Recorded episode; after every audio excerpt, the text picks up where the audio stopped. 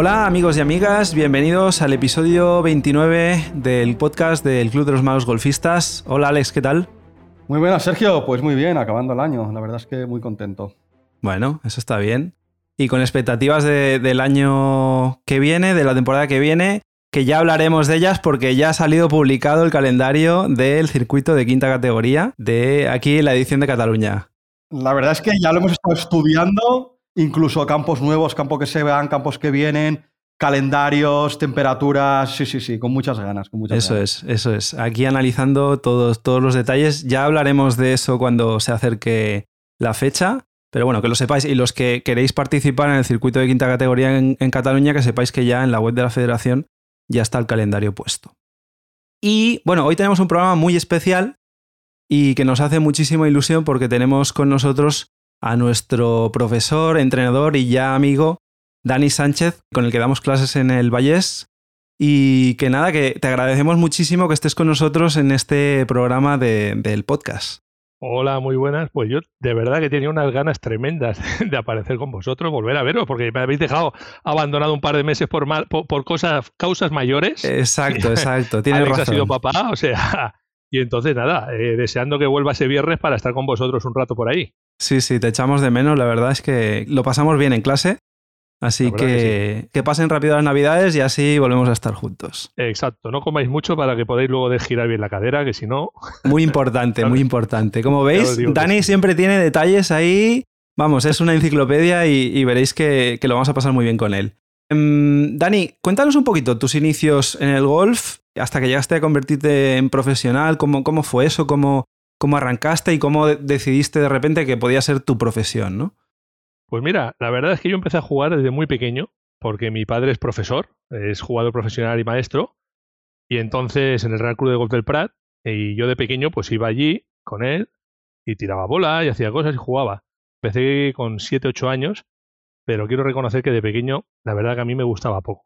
O sea, era un deporte, ¿por qué? Porque lo usaba, mi padre era su trabajo, yo iba, estaba con él, una forma de estar con él, pero claro, muchos fines de semana a mí lo que me gustaba era irme a jugar a otras cosas, a fútbol, con mis primos, no sé, otras cosas.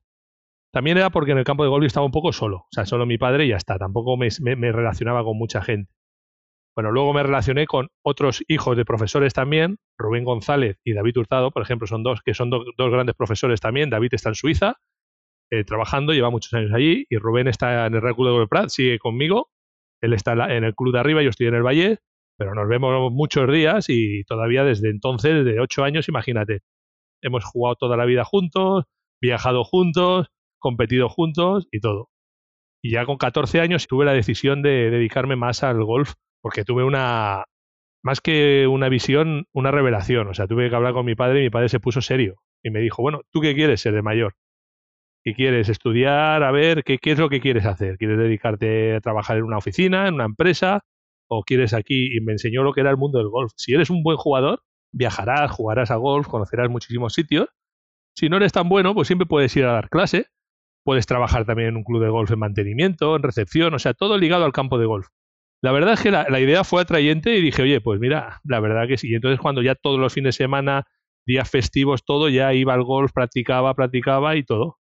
Hasta que, bueno, acabé COU y entonces ya justo tuve que irme al servicio militar que yo lo quería hacer ahí en el campo de Gol del Prat, hay una base militar, y efectivamente me tocó Melilla. O sea, imagínate, me tuve que ir a la otra Al lado. de España. Acertaste, Al acertaste de lleno. Fue además muy gracioso porque Rubén se estuvo riendo tres días de mí. No me extraña. O sea, estábamos ahí esperando y vimos Melilla. Pero bueno, me fui allí, ya que iba, pues me alisté a la Legión y estuve un año en la Legión.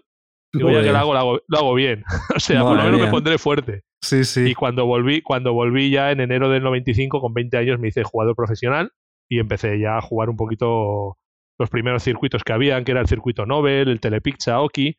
Claro, yo otros fines de semana trabajaba dando clases o intentando hacer de Cádiz lo que podía. También estuve trabajando cuando abrió San Juan, estuve de Marshall, allí en el campo. Y luego me dediqué a la escuela infantil de, San Juan también, pero luego ya volví al Prat y llevo casi toda la vida, bueno, toda mi vida es en el Prat. He dirigido la escuela, he estado en la escuela de golf de infantil del Prat, he estado ahora, he llevado la del Vallés, ahora sigo trabajando en la escuela de, eh, de infantil del Vallés. Y la verdad que, que encantado de mi carrera, o sea, no podía haber elegido otra profesión más bonita y mejor que esta. He intentado jugar, ya te digo, he jugado cinco años la escuela del circuito europeo para intentar entrar, pero bueno, al final hay que jugar muy, muy bien y tener suerte. Claro. Y nada, he jugado algunos torneos del Challenge Tour y he jugado el circuito nacional y ahora ya, pues la verdad es que hay un momento que te dices, bueno, sigues jugando porque a mí me gusta jugar, pero me dedico más a la enseñanza y ya está, y tener buenos alumnos como vosotros para que vosotros seáis los que tengáis que jugar ahora. Sí, sí, sí, no llegaremos a tu nivel, pero, pero sí, sí, bueno, exacto. nunca se sabe, nunca se Nah, sabe. Ni de, ni de coña. Complicado, complicado. Y bueno, eh, esta semana a través de Instagram hemos pedido a nuestros oyentes y a nuestros seguidores a ver qué pregunta le harían a un entrenador de, de golf, ¿no? Y aprovechamos que tenemos aquí para, para preguntarte algunas cosillas que, que nos han llegado, ¿no? Como por ejemplo Jordi Boni, que nos pregunta acerca de tu currículum, de cuál ha sido el camino que, que has hecho para llegar a, a estar donde estás, ¿no? Como profesional del golf. Mira, nosotros cuando yo me hice profesional en enero del 95, del 95, primero te tenías que hacer jugador profesional, ¿vale? O sea, tenías que hacerte tener un handicap menor inferior a 3, hacer unas vueltas en campeonatos en puntuables y entonces ya podías solicitar la, la licencia de jugador profesional. Tenías que hacer un examen de reglas y bueno, entrabas, te hacías profesional. Una vez que eras jugador profesional tenían que pasar dos años y tenías que hacerte asistente de maestro. Entonces empezabas siendo asistente de maestro y luego pasabas otro, tenías que estar otro año o año más y podías hacerte maestro. Yo soy ahora jugador profesional y maestro de golf. Ahora han cambiado las cosas, ahora ya no se llama así, se llaman técnicos deportivos, Técnico deportivo, sí. técnicos deportivos de primer nivel, hay de segundo también. Y entonces, bueno, a ver, ahora la verdad que es, es bastante, es, es duro, o sea, hay que, hay que trabajar, hay que mostrar unos niveles, hay que hacer un curso en Madrid, unas horas, la verdad que está muy bien preparado. En, en este impasse de maestros a técnicos hubo una cosa que eran los monitores que se hicieron, que esto es una, una idea que se le ocurrió a Emma Villacieros de sacar el tema de los monitores porque decía que faltaban profesores y la verdad que hubo un momento que había gente con handicap 15 que se hacía monitor handicap 10 o bueno, es igual. Pero bueno, estaba arreglando antenas y dando clase de golf y la verdad es que ahí hubo un poco poquito un enfado de algunos profesores porque la verdad había unos monitores que no tenían ni puñetera idea de cómo se agarraba un palo. Pero bueno, Sí, por sí. hacer algo se apuntaron. Entonces ahora con lo de técnico deportivo la verdad que está muy bien, o sea, es una carrera, es como una carrera más. La verdad que es, es duro, ¿eh? No es fácil entrar y sacársela. Entonces yo de verdad que empecé a jugar y, y jugaba, pero bueno, sí, no perdía dinero, pero tampoco ganaba. Ya. Y hay momentos en que cuando tienes que, que empezar a, a intentar ganar dinero de otra manera, a mí dar clase me gustaba, o sea, la verdad me lo pasaba muy bien. Como he dicho antes, mi padre es profesor de golf en el Prado, yo he estado toda la vida tirando bolas al lado de mi padre dando clases. O sea, yo he estado toda la vida escuchando cómo daba clases, cómo enseñaba, eh, y la verdad es un artista enseñando. Mi padre escucha una bola con los ojos cerrados y sabe hacia dónde ha ido y cómo ha entrado el palo, y es increíble. Ha jugado el Tour Europeo, ha jugado muchas cosas, y para mí es uno de los mejores jugadores y entrenadores. Entonces, hubo un momento que dije, oye, pues dar clase me gusta y me he ido más a estar dando clase. No he querido, vuelvo a decir, a dejar de jugar, pero me dedico más ahora a la enseñanza. Y la verdad que a mí me gusta mucho que como un alumno me llame y me diga, Dani, he jugado un torneo, lo he ganado. Oye, he bajado handicap, o sea, cuando ponemos objetivos con alumnos que te vienen y te dicen, oye, yo acabo de empezar, pero me gustaría llegar hasta esto, pues planteamos un poco la temporada, lo que vamos a hacer, o hay jugadores buenos que te pueden venir y decir, oye, mira, necesito bajar el handicap de soy 15 y quiero llegar a, a 9, quiero 8. Bueno, pues tienes que trabajar estas cosas, haces un planteamiento de trabajo y a partir de ahí, la verdad que es una satisfacción cuando te llama un alumno y te dice, oye, hemos conseguido lo que queríamos hacer. Y es muy maravilloso eso.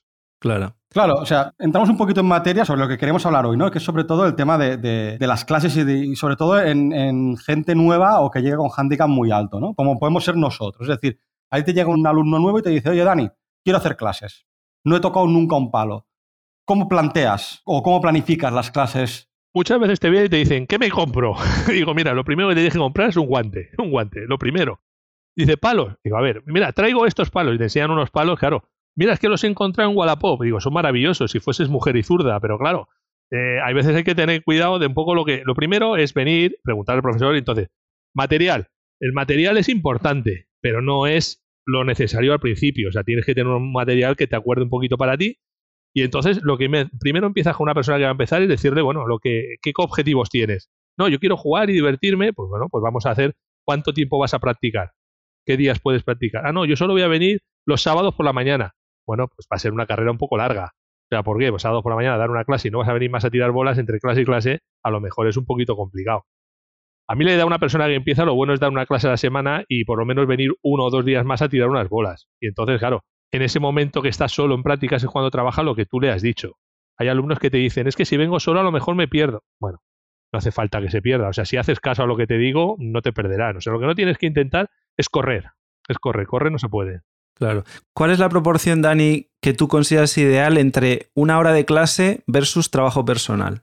Yo doy una hora de clase y luego diría dos horas a la semana, o sea, dos, dos días más a la semana, si tú podrías venir, sería lo mejor. O sea, que tú dices, divides un poquito. Claro, eh, hay gente que trabaja y es complicado, pero bueno, todo depende de lo que quieras hacer. Es decir, oye, yo puedo escaparme por la tarde a las 7 de la tarde a tirar unas bolitas. Pues maravilloso. Pero para ti, o sea, para ti lo ideal sería doblar el tiempo dedicado al trabajo personal respecto a lo que tú consumes en una hora de clase, digamos. Correcto. si tú me dices, no, es que voy a dar cuatro horas a la semana de clase. Oye, yo te voy a decir, hoy tampoco es necesario que vengas y des cuatro horas de clase a la semana, porque es mejor, a ver, sería elitiza que tuvieras un profesor para ti todos los días solo. Pero, no consolidas, ¿no? Al final no estás consolidando los cambios. Es que es que es, la duda. O sea, yo muchas veces lo he visto. O sea, hay gente que si tú le dices las cosas cuando está contigo, pues siempre está tenso, está intentando hacer lo que tú quieres y todo. Entonces no lo interioriza. O sea, lo bueno es que tú estés solo, te vayas a una esquina, estés tranquilo con tu bola. No tienes que tirar 5.000 bolas. Te tienes que tirar 100 bolas, 50 bolas, pero concentrado en lo que tienes que hacer. Claro, tampoco es cuestión de quiero darle el más fuerte del mundo. Tienes que hacer lo que te ha dicho el profesor y practicar eso y nada más. O sea, no tienes que ir a, oye, el primer día a coger la madera, el drive a pegar. El golf es un deporte, es una carrera muy larga donde tienes que ir poco a poco y con unas bases. Y al hilo de esto, te hablo en mi, persona, ¿eh? yo a veces a lo mejor doy una clase, pero claro, yo me voy solo, intento concentrarme en eso y no sé si realmente estoy haciendo lo que tú me comentaste en clase o no solo no lo hago, sino que estoy empeorando otra cosa. Pero eso te lo diré en la siguiente clase. Tú habrás hecho un trabajo y en la siguiente clase te diré, mira, el trabajo ha sido bueno, ha sido por el buen camino o no, mira, has estado trabajando, pero fíjate, el palo se te ha ido para allá. Entonces, claro, por eso, entre clase y clase es lo que te digo, es una semana. Una semana que practiques un día, yo te digo yo que en un día tampoco te vas a destrozar. O sea, eh, puede ser que, vayas por el buen camino y, y, te salga bien, o puede ser que no. Entonces, claro, a lo mejor necesitamos dos o tres clases hasta conseguir que el palo, si sube muy vertical, pues acabe subiendo más plano. También es verdad, y esto es una cosa que yo la digo, el golf es muy fácil verlo desde fuera. ¿Vale? Entonces, en golf es muy fácil opinar. Hay mucha gente, yo te puedo decir, esto, sobre todo, a ver, a la gente que empieza, a lo mejor le dices, oye, eh, claro, tiene un swing un poco demasiado vertical. Yo te estoy dando clase y te digo, oye, vamos a subir un poquito más plano. ¿Por qué? Porque tenemos que quitar el swing vertical. Empiezas a subir muy plano y viene el amigo que juega contigo los domingos y te dice, joder, es que estás subiendo muy plano. Hostia, no, no le hagas caso ahora y vuelvas a subir vertical porque entonces no hay. Tengo un caso de un alumno que me viene en el valle y es que a este le dan clase siete días a la semana los cinco que juegan con él. Cada día le dicen una cosa diferente. O sea, tú imagínate cómo tiene la cabeza loca. Claro, es que tú a lo mejor un día también vas a jugar sin buscar un resultado, sino que vas a poner en práctica algo y tú estás buscando una sensación, un gesto, un movimiento de swing o lo que sea. Está claro, o sea, ahí yo, yo, te digo una cosa, a mí se me, quedó, se me quedó una frase grabada en la cabeza que me dijo Jesús Arruti en su momento, que era nuestro profesor, nuestro coach grande. Él nos dijo una cosa que le había dicho John Jacobs, que era, que se le acercó una vez un hombre y le dijo, bueno, señor Jacobs, muchas gracias por haber arreglado mi swing y lástima que haya destrozado el de mi mujer. Y John Jacobs le dijo, pero si yo a tu mujer no la he visto nunca. dice, ya, pero lo que usted me decía a mí, yo se lo decía a mi mujer. Claro. Entonces, claro, a ella no le iba lo mismo. Cada jugador tiene un swing, cada jugador, o sea, aquí es lo que hablo de ahora un poco de materia.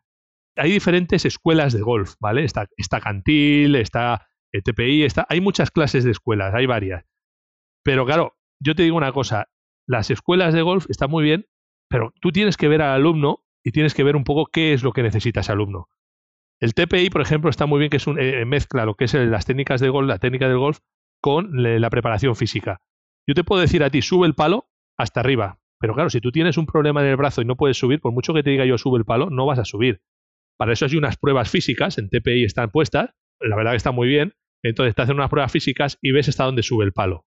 Esto en América, en las universidades, se usa mucho. Entonces, si tú no subes el palo porque tienes un problema físico, primero trabajas el físico y luego el palo acabará subiendo hasta arriba. También es verdad que para esto necesitas preparador físico, un entrenador de golf y muchas cosas. Hoy en día, mira, en España tenemos en el CAR, aquí en Barcelona, en la Blume en Madrid, o sea, esto lo llevan muy bien. En Madrid, Kiko Luna es un fenómeno, un profesor maravilloso, y ellos llevan una escuela allí en Madrid con su hermano eh, Salva Luna, la federación. Y todo esto llevan coach, llevan preparador físico, llevan preparador mental, que ahí es donde vamos a hablar también, que el preparador mental es una de las cosas más importantes también cuando te quieres dedicar al golf a un tema más, no te voy a decir profesional o más bueno, el preparador mental es muy importante tenerlo también. Sí, sí. De lo que comentabas, muchas veces es el gran error, ¿no? Escuchar consejos de todo el mundo cuando en realidad lo que vas a conseguir es lo contrario, ¿no? Desajustar todo tu swing, mentalmente hacerte un lío y, entrar en barrera, ¿no? Correcto. ¿Qué otros errores ves así como muy comunes en jugadores amateurs? En handicaps altos, sobre todo, la obsesión por bajar el handicap. como yo. yo lo único que te digo es que tú tienes que escuchar a tu profesor. El que te va, a te va a dirigir por el buen camino, el que te está conociendo, el que sabe dónde, cómo andas y todo, es tu profesor. Es el que te va a decir, oye, tú trabaja esto, no tengas prisa, que si lo vas haciendo bien, él sabe que al final bajarás el handicap. Hoy en día está el handicap universal y es consiguiendo vueltas. O sea, tú vas eh, cuatro menos cuando te quedan tres hoyos para acabar y empiezas a pensar en el handicap y puedes capaz de acabar siete más. O sea, pero simplemente porque has pensado que ibas a bajar el handicap. No hay que tener prisa. Es una carrera con obstáculos, pero muy larga. O sea, no hay que correr. De verdad que no. Y entonces, eh, por ponerte así en una situación, ¿no? Porque esto es obviamente una pregunta que se hace todo el mundo, ¿no? Pero Pongamos el caso que hablabas antes, una hora a la semana, dos horas más o menos de trabajo personal. ¿Cuál consideras que debería ser más o menos el ritmo, la progresión para bajar el handicap de un jugador así? Te voy a decir una cosa, también depende de la persona que vaya a hacerlo. No es lo mismo que venga un chico de 30, 40, 50 o 70 años. Claro, una persona mayor, pues igual le cuesta un poquito más, dependiendo del físico de cada persona, ¿vale? O sea, hay gente que, que no ha hecho deporte en su vida que le va a costar un poquito más a otra gente que, por ejemplo, ha hecho otros deportes. Entonces siempre es más fácil. La progresión, a ver, de handicap 36 que puedes empezar, si tú practicas así, a ver, te digo yo que en 3, 4 meses estás en handicap 30. Pero todo depende, ya te digo, vuelvo a decir que esto es muy relativo. Yo creo que en un año, un handicap 36 que empieza, una persona como vosotros, que se pone a jugar, a ver, en un año de handicap 36 puede estar en handicap 25, handicap 20 si trabaja de esa manera o más rápido. O sea, si trabajáis, se puede bajar bien. Eso no es problema. Te quedan tres meses, ¿eh? Bueno, pues estamos ahí, ¿eh?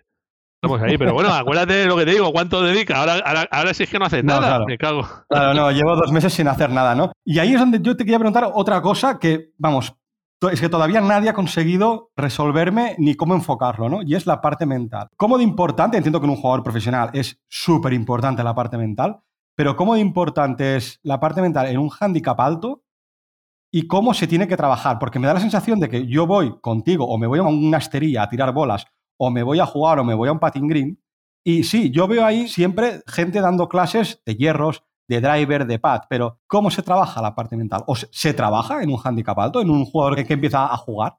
Sí, a ver, se trabaja. Yo con, a ver, los pensamientos, tú piensas una cosa, cuando tú juegas a golf, los pensamientos negativos siempre van a existir. O sea, siempre cuando vas a llegar a un hoyo con agua a la derecha, vas a mirar el agua, vas a mirar. Entonces, lo que hay que, lo que tú tienes que pensar es que los positivos sean mayores que los, que los pensamientos negativos, ¿vale? Es una cosa fácil de decir, pero hay que trabajarlo un poquito, ¿sabes? Tú tienes que, cuando tiras bolas, tienes que saber entrenar como estás jugando, ¿vale? Es una forma de entrenar. Yo te puedo poner en la estrella a tirar bolas y lo que te voy a decir es, vamos a tirar bolas al 100, pero vamos a pensar que 10 metros a la derecha del 100 hay un obstáculo. Entonces hay que intentar concentrarse y hay que tirar bolas pensando que el hoyo lo tienes delante en el campo de prácticas. Entonces es una forma de trabajar esto. O sea, tú tienes que tirar 10 bolas, no tienes que tirar 50, 10 bolas e intentar tú mismo hacerte tus tu, de 10 bolas, cuántas han ido a la derecha, cuántas han ido a la izquierda. O sea, no he ido ninguna vez al agua y pensaba que había agua. Entonces eh, ahí estás consiguiendo que tu mente luche contra eso. O sea, tienes que saber entrenar cómo vas a jugar en el campo. Porque luego hay mucha, hay una frase muy típica que te dicen los amateurs cuando vienen al campo. Dicen, joder, Dani, aquí le pego muy bien, pero luego llego al campo y no doy una. Claro, porque en el campo hay una cosa que se llama la bandera, el objetivo. O sea, tú quieres ir al objetivo y como sea, tienes que ir para allá. Entonces ya no estás pensando en tu movimiento, en tu swing, la fluidez. No, estás pensando en el objetivo y hay muchos jugadores que, que, que, les pasa eso. Y sobre todo a la gente que empieza, la gente novata, que quiere, que quiere hacerlo rápido y no, no. Tú te das cuenta, tú ves a la tele a los jugadores se colocan, suben y le dan a la bola. Y van dándole a la bola y la bola que vaya para adelante. Severiano decía, tú dale fuerte y cuanto más fuerte le des, más cerca del green estarás. O sea, no tienes que pensar tú. Hay que fluir y trabajar como estás trabajando en práctica. Esa es la idea. Eh, Joan T nos preguntaba justamente eso ¿eh? en Instagram, si existe alguna técnica para controlar los pensamientos negativos en el campo de golf, ¿eh? porque una cosa es lo que decías tú en el entrenamiento, pero cuando ya estás jugando un partido, vamos a poner un, partido más o menos importante de torneo, ¿no? Has empezado mal, ¿cómo, cómo puedes gestionar eso? No, o sea, tú piensas una cosa, que aquí no es como se empieza, es como se acaba. O sea, tú tienes, has empezado mal, pero bueno, has empezado mal, pero lo bueno de empezar mal es que te quedan hoyos para intentar recuperar. si empiezas bien y acabas muy mal, eso a veces es peor. Ya. Si empiezas mal, hay que intentar decir, bueno, he empezado mal, pero vamos a intentar que todavía me quedan muchos hoyos por delante. Yo cuando tenía 14 años le hice una pregunta a una, bueno, ahora es una chica, una jugadora profesional que se llamaba Estefanía Nut, se llama Estefanía Nut, una muy buena jugadora de San Cugat, y una vez le pregunté, Estefanía, ¿tú cómo te concentras para jugar? Y ella me decía, dice, yo pienso, cuando voy andando por el campo, voy pensando, en, o sea, mira qué bonito sería dar un golpe desde allí, mira cómo jugaría otro golpe desde allá. O sea, iba pensando todo el rato cómo iba haciendo golpes, ¿sabes? Esto se lo pregunté también a mi padre en su momento, le dije, oye papá, y me decía, mira, Eli Treviño era un jugador que cuando jugaba iba contando chistes. ¿Por qué? Porque no podía concentrarse. O sea, solo se concentraba un segundo antes de darle la bola. Hay otros jugadores que se concentran, o sea, Severiano te decía hola en el 1 y te decía adiós en el 18. Y a veces le preguntaba, eso me lo decía mi padre que había jugado muchas veces con él, le decía, Severiano, ¿con quién has jugado? Y se quedaba así y decía, hostia, pues no me acuerdo. O sea, imagínate cómo llevaba el punto de concentración que no se acordaba de con quién había jugado y acababa de acabar un partido. O sea, dice, yo voy a lo mío, o sea, no, no he pensado en nada más. Sí, Imagínate. Sí. Por contestar a Joan T también hay otra técnica que es hacer como mini partidos de tres hoyos, ¿no? Entonces, si tú tienes, por ejemplo, dos hoyos malos seguidos, hacer un reset y decir, bueno, esto ya está pasado, ¿no? Y, vamos a lo demás. la verdad que eso es muy buena, una muy buena idea, porque dice, venga, ahora tengo, a ver, empiezo otros tres hoyos, va, a ver si en estos tres hoyos puedo hacer una menos. Oye, pu, acabas estos tres hoyos. Entonces ya, ya te has olvidado del dos más que has hecho en los tres primeros. Ya si vas uno ya venga, otros tres. Claro. Y, oye, de pronto hago otros tres y acabo al par. Y bueno, cuando te das cuenta has acabado los 18, pero en, secciones de tres hoyos. Es una idea muy buena, no es una mala idea es una idea bastante buena. Yo tengo un compañero en, Madrid, tengo un compañero que se llama Sergio Montes. es, bueno, es como un hermano. Hemos viajado mucho, hemos jugado mucho, hemos hablado muchas veces de estos temas. Él ahora tiene una página en internet, en Instagram, en YouTube, que se llama Golf Montifit. Ahí hace técnica, eh, hace preparación física, es un fenómeno del CrossFit, está como una mula el tío. Y hace preparación también mental. La verdad que es una página que está muy bien, yo la aconsejo bastante porque traza todos los aspectos. Su mujer Leire también es profesora de golf y ella también explica un poco también tema nutritivo para los jugadores y tal. Y tienen a, su hijo, que es un fenómeno también, Aitor, que está jugando muy bien y Aitor también sale algunas veces haciendo vídeos con ellos. Me dejado, la verdad. Estoy encantado. Y es una página que recomiendo porque basa todas las, tanto físico, mental como estratégico. Y es una cosa que la verdad una página muy completa y es lo que, lo que un jugador tiene que intentar jugar. Si quieres mejorar en golf, hoy en día físicamente tienes que estar bien. En cualquier deporte, en golf también. Si miramos a Tiger Woods, fíjate ahora, si tú no estás preparado físicamente, los problemas aparecen, que si la espalda, la rodilla, el...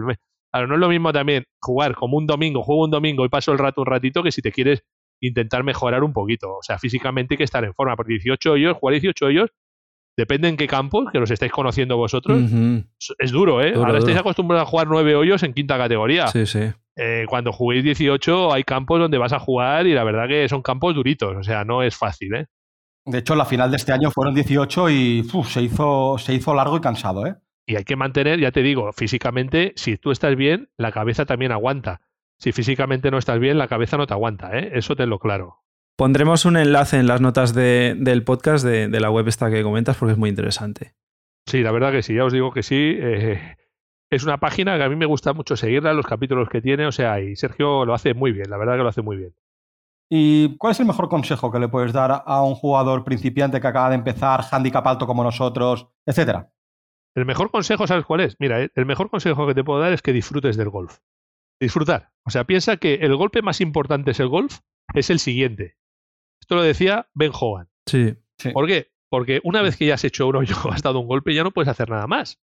O sea, no, te, no pienses en eso. Intenta seguir para adelante. O sea, tú piensas que, que, bueno, un golfista tiene que entrenar su swing y confiar en él. Eso es así de claro. Tú tienes que confiar en mm. tu swing y ya está. Intentar hacer tu swing y jugar, disfrutar y no obsesionarte con, con bajar el handicap como te he dicho antes o intentar, porque al final el golf es un deporte que es para disfrutarlo. Es un deporte que es una maravilla. O sea, piensa que siempre dicen que un, mal día de golf es mejor que un, que un buen día de trabajo. O sea, estar en un campo de golf es una maravilla. Totalmente. Yo doy clases a muchas escuelas. Aquí en Cataluña tenemos el golf en las escuelas. Y cuando vienen los niños y juegan al golf por primera vez, la verdad es que disfrutan como, como, como, como posesos. O sea, es una cosa diferente. Hay gente que todavía no, no, aprecia lo que es el golf hasta que lo ve vuestro caso ya habéis empezado también de mayores. Hay gente que viene y dice, ojalá hubiera yo conocido esto cuando tenía 15 años o 20 años. Porque la verdad que es una maravilla. Disfrutar del campo es un sitio donde entablas amistad con otra gente. O sea, es. Lo trabajas todo. La verdad que es una maravilla. Pues sí, la verdad es que sí.